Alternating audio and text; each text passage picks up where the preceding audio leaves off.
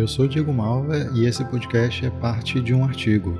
Para baixá-lo, acesse vírguladobrada.com.br barra artigo, caso já esteja com ele aberto e ignore essa mensagem. Uma necessidade surgiu no processo de escrita desse artigo que pode levar você a experienciá-lo da melhor maneira possível. Por isso, algumas dúvidas precisam ser sanadas o quanto antes, para que daqui em diante, nós dois estejamos alinhados de alguma maneira com a prática e a teoria apresentadas aqui. Primeiramente, esse artigo é feito em primeira pessoa para dar conta do seu papel secundário de roteiro.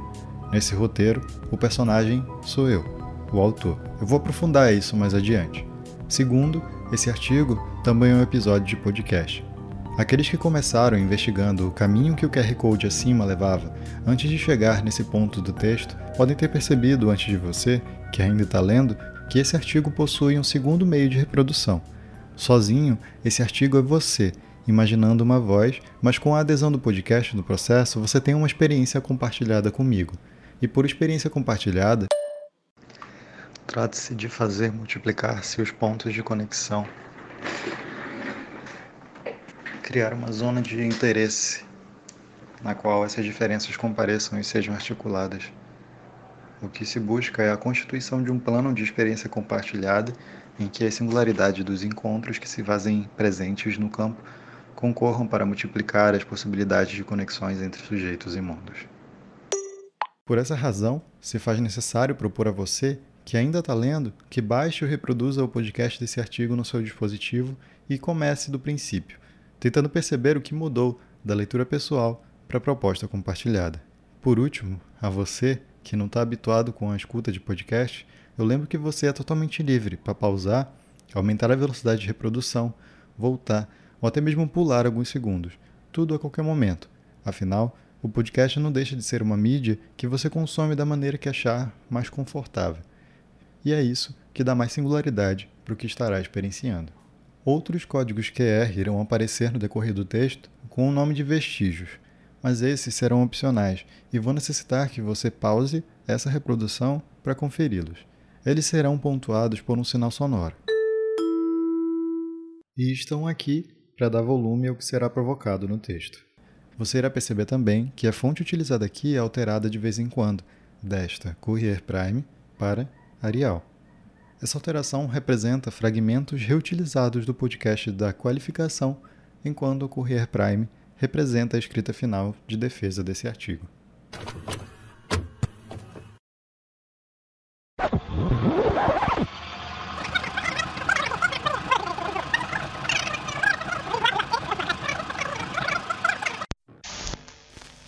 Para quem não me conhece, eu faço teatro. Eu faço parte da turma de 2016 de teatro da Universidade Federal da Amapá. É apresentado por mim, Diego Malva, lá no site vírguladobrada.com.br. Meu nome é Diego Malva e esse é o Vírgula Dobrada Podcast. Eu sou o Diego Malva e esse é o Vírgula Dobrada Podcast. Para quem não me conhece, eu sou o Diego Malva e esse é o Vírgula Dobrada Podcast. Eu sou o Diego Malva e esse é o Vírgula Dobrada Podcast.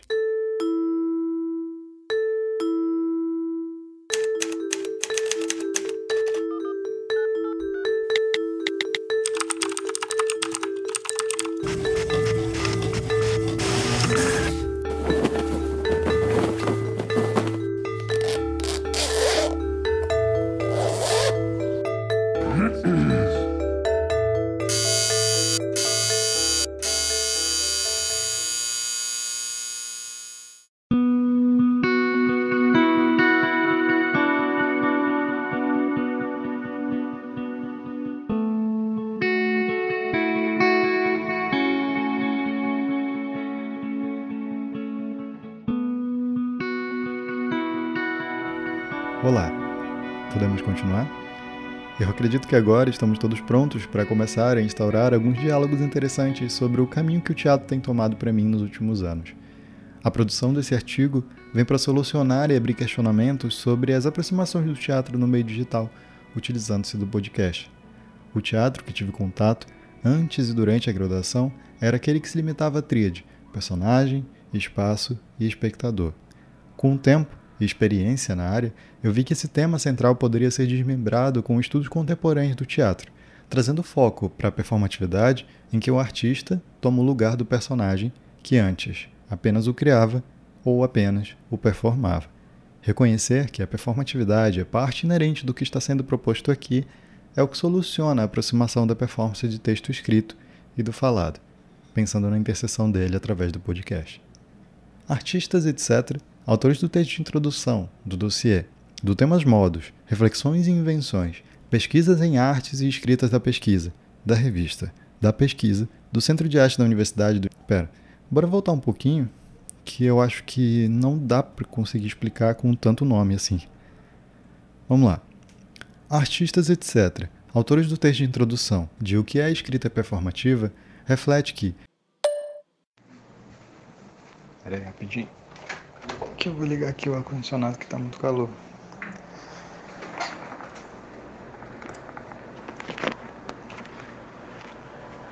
Percebemos que, por meio de diferentes recursos, a palavra.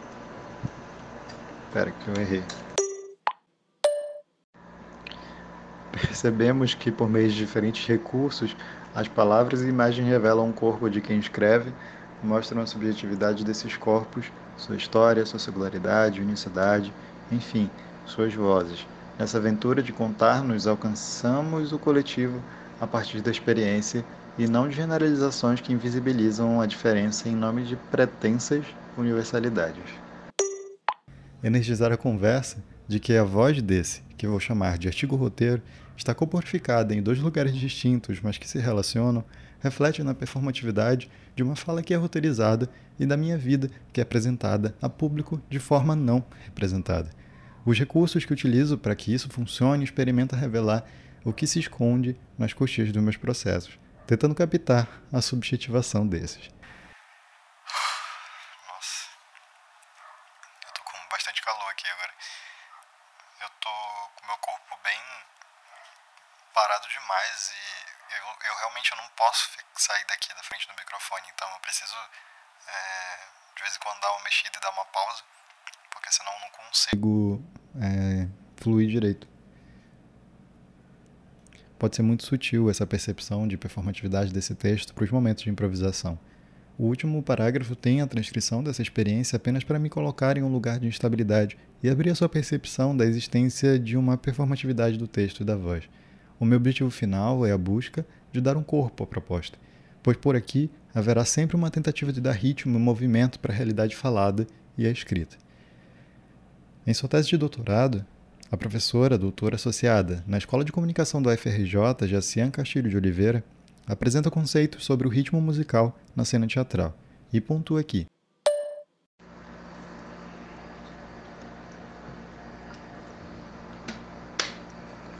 Uma água aqui. Tá.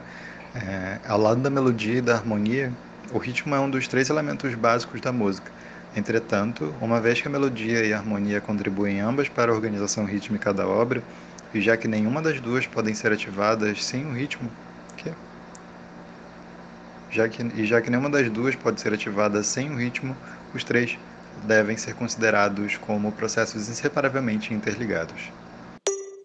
Para não aprofundar em termos complexos da musicalidade encontrada nesse podcast, podemos pensar que a melodia e a harmonia encontrada nas transições pontuadas pela edição dele são feitas tanto através da música quanto da entonação da voz, que dá ritmo à obra como um todo.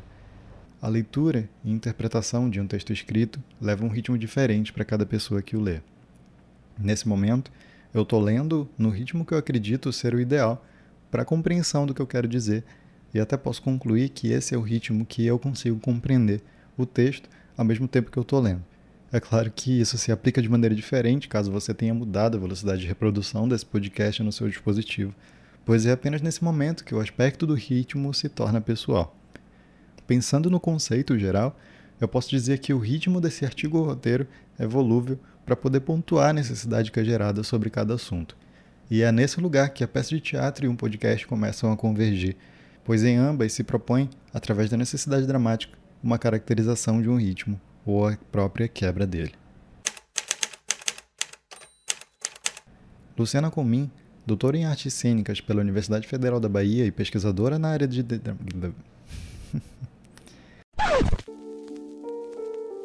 Luciana Comim, doutora em artes cênicas pela Universidade Federal da Bahia. Pesquisadora na área da dramaturgia, história e recepção, prevê que esse tipo de conexão que estive buscando entre o teatro e o podcast é esperado. Essa relação é cunhada pelo termo de cultura, cultura da, da convergência. convergência. A própria afirma que todas as mídias, tradicionais e digitais, coexistem, interferem mutuamente e convergem para uma assimilação expandida de determinado conteúdo. Trata-se de um evento que só pode ser propiciado pelo advento da era digital, através da maior acessibilidade à rede de conexões de informações disponibilizadas.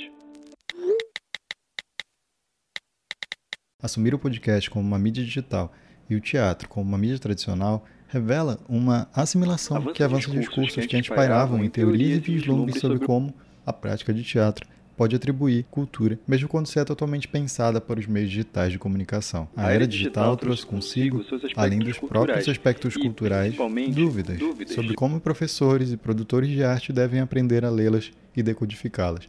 A importância de pesquisas que explorem a prática da convergência do meio digital e tradicional pode facilitar o processo de identificação daqueles que iniciam a sua produção através de mídias digitais, pois, mesmo sem o contato com as tradicionais, esse artista é levado da indefinição para a formação artística mais consciente da sua prática. Ou seja, aqueles que produzem para as mídias digitais, além de achar validade para sua arte, também podem coexistir, interferir e contribuir para o meio artístico tradicional, fazendo uso dessa assimilação expandida da arte. Gabriela Lírio Gurgel, doutora em letras, pesquisadora de teatro, tecnologia e autobiografia na cena contemporânea, organiza esse pensamento sobre o fazer artístico e os coloca dentro do que chama de campo expandido que é, portanto, que é, portanto uma rede de fricção e de indefinição. Sua riqueza reside exatamente no não aprisionamento de formas artísticas. Por outro lado, nessa perspectiva, torna-se relevante compreender a lógica dos contextos históricos nos quais estamos inseridos, levando em consideração vetores de mobilidade e novos processos de subjetivação. A arte deveria se aproximar das coisas comuns, das experiências cotidianas. O fato de ter experimentado produções na internet antes e durante a graduação de teatro e de, constantemente, estar presente na universidade para produzir ao público fizeram-me me questionar se eu poderia fazer essa aproximação entre um e outro, sem que ambas deixassem de contribuir para os seus papéis criativos. Assim como para Monteiro, a arte deveria se aproximar das coisas comuns e das experiências cotidianas, eu não vi outro caminho senão levar o teatro para os dispositivos midiáticos que estão presentes ao alcance do corpo das pessoas. Só que isso não foi uma solução encontrada à deriva, mas através de uma abertura de percepção às teorias do teatro e da cena expandida.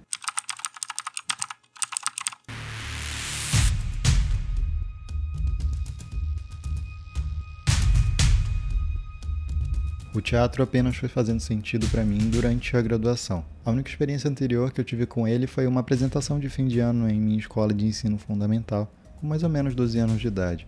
Daquele momento em diante, a interpretação de personagem era referência de teatro para mim. Os anos passaram e eu me vi consumido pela timidez, então eu percebi que se eu quisesse me expressar, teria de ser comigo mesmo através da escrita. A própria prática dela me levou a criar histórias e as histórias me levaram a refletir sobre a vida através das mãos. Como escritor, eu fui me tornando sufocado pela própria arte. Pouco do que eu produzia parecia ter valor para ser compartilhado para as pessoas. As coisas mudaram completamente de forma quando eu passei a levar o corpo em consideração ao processo de escrita.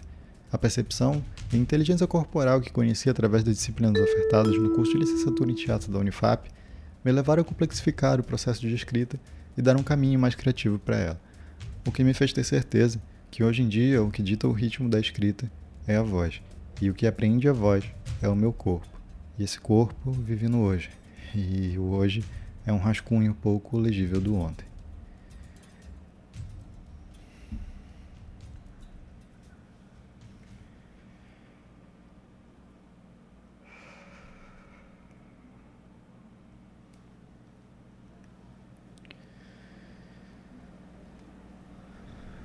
A escrita em fluxo vai de encontro ao processo. E esse processo não para, ele flui. Eu lembro que eu não preciso ter medo de errar quando eu estou em fluxo, pois o erro me faz refletir e isso apaga todo sentimento de medo e timidez que está guardado. O ritmo muda, o sentimento também. Eu escrevo por não encontrar outro meio de errar e me sentir bem com isso.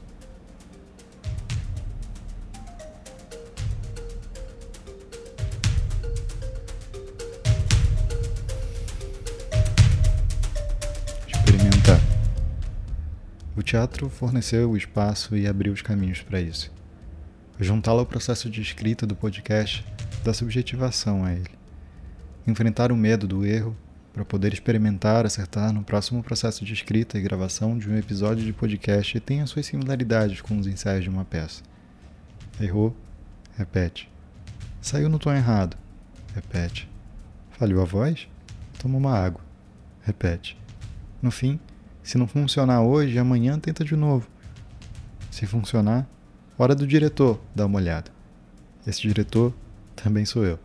Analiso a gravação criticamente se o conteúdo geral está fluindo bem, é hora de cortar e pensar nos outros aspectos do podcast: a ambientação, a trilha, o tempo, o ritmo, tudo é pensado para que se possa ter novamente a fluidez que eu, como diretor, espero. Do teatro, captamos no meu podcast um roteiro, personagem, trabalho de voz, a sonoplastia, da harmonia e de um corpo que busca experienciar o texto da performance o eu lírico, a percepção da sensação de ser eu, do outro, ou melhor, de você que está e não está presente, da textualidade performativa e da construção subjetiva do que eu desejo dizer aqui e agora.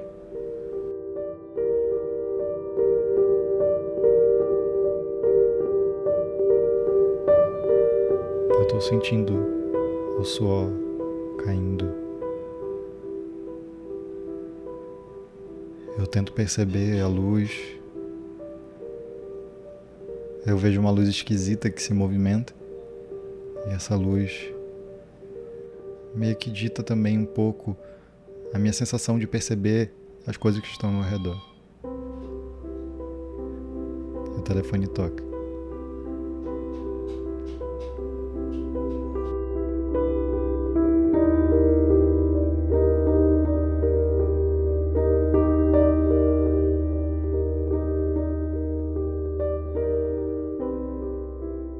De encontro aos episódios antigos e os novos também a entender os caminhos que foram amadurecendo com o tempo.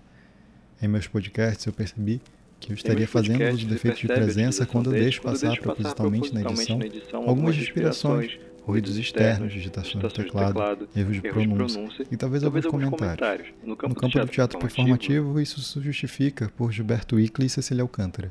Quando descrevem que ao usar a performance como linguagem, em muitos casos, o uso da voz é apenas um efeito de presença e não articulação semântica. Conforme Lehmann, assim, tem-se a impressão, ao nos defrontarmos com uma performance nessa perspectiva, de que as figuras cênicas falam diante da inexistência de um diálogo.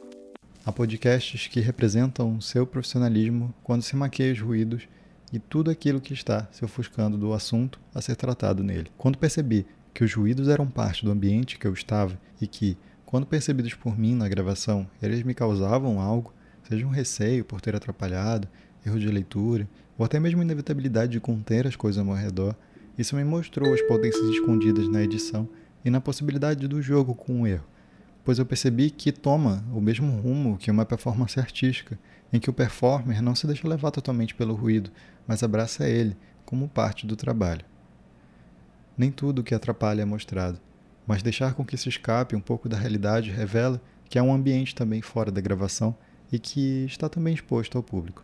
Flávio Gonçalves da Fonseca, orientador dessa pesquisa, apresenta o termo cunhado por José de Ferral, o efeito de presença, no artigo Tentativa.doc 2.0, aspectos tecnopoéticos de uma pesquisa-criação na cena intermedial para Ferral, Efeito de presença é a sensação de que o público tem que os corpos ou objetos que eles percebem estão realmente lá dentro do mesmo espaço e período de tempo que os espectadores encontram-se, quando os espectadores patentemente sabem que eles não estão lá. É uma questão da percepção de uma presença física que coloca as percepções do sujeito e suas representações em jogo. Esta temporalidade e espaço comum partilhado pelo espectador e a presença sendo evocada, personagem, um avatar ou um objeto, é fundamental. Só que, diferente da forma com que Ferral exemplifica por personagem, avatar ou objeto, o que é representado nos ruídos dos podcasts do Vírgula Dobrada são fragmentos subjetivos da vida cotidiana,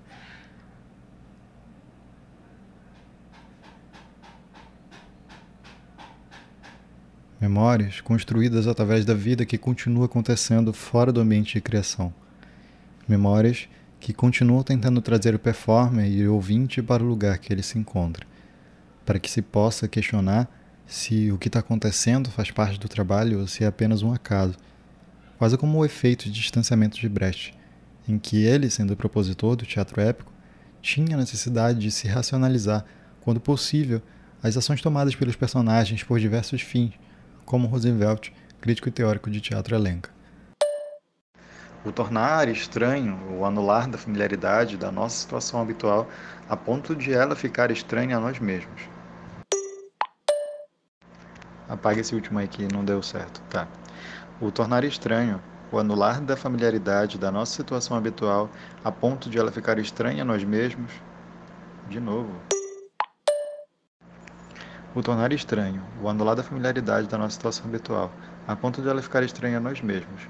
O distanciamento passa a ser então a negação da negação, leva através do choque do não conhecer ao choque do conhecer. Trata-se de um acúmulo de incompreensibilidade até que surja a compreensão. Tornar-se estranho é, portanto, ao mesmo tempo tornar-se conhecido. Tornar estranho é, portanto, ao mesmo tempo tornar conhecido. A função do distanciamento é a de anular a si mesmo. Do episódio 00 ao episódio 21, temos uma coletânea de experimentações, em que a grande problemática a ser respondida era se as proposições desse laboratório poderiam ser encaradas para além do estranhamento, pensando estes quanto aproximações com o teatro.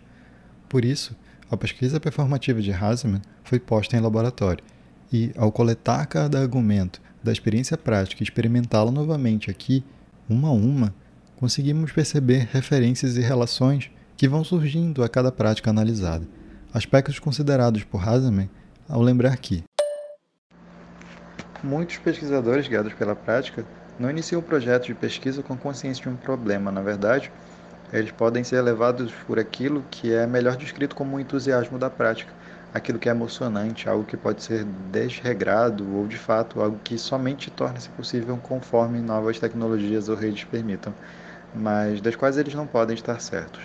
Pesquisadores guiados pela prática constroem pontos de partidas empíricos a partir dos, das, a partir dos quais a prática segue. Ou seja, um trabalho performativo tem como premissa constituir pontos de partida. A pesquisa gerada até aqui considerou como seu ponto de partida a produção contínua de um podcast que conversasse com o teatro e que este pudesse, de alguma maneira, sempre potencializar as subjetividades dele, para que se gerasse o encontro e o cruzamento de signos teatrais e signos performativos em uma criação de mídia. A apreensão geral do trabalho tem resultado desmembrado através desse novo processo de criação, também performativo. Ferral potencializa esse diálogo dizendo que uma das principais características desse teatro performativo é que ele coloca em jogo o processo sendo feito. Processo esse que tem maior importância do que a produção final, mesmo que essa seja meticulosamente programada e ritmada, assim como na performance, o desenrolar da ação e a experiência que ela traz por parte do espectador são bem mais importantes que o resultado final obtido. Restituir os caminhos que tracei durante essa pesquisa aprende o processo de origem de uma criação expandida e dá mais contraste para direcioná-la ao teatro performativo. Você, quanto espectador, também tem o seu papel da validação dela pois, mesmo que boa parte da criação dessa pesquisa tenha sido através de memórias, apreensões da prática e diálogos com autores, todo o direcionamento da produção vem sempre com o objetivo de aproximar cada vez mais as subjetividades encontradas no trabalho teatral, mesmo sendo quase que totalmente produzido e disseminado através das mídias digitais. Aqui, utilizei o podcast como base para sustentar as minhas necessidades artísticas, mas acredito que ainda há outras mídias digitais sujeitas a adaptar-se aos conceitos apresentados por aqui. Os processos artísticos tendem a sofrer adaptação, principalmente quando novos meios de comunicação surgem através da sociedade, e estas evoluem e se promovem organicamente pelo cotidiano.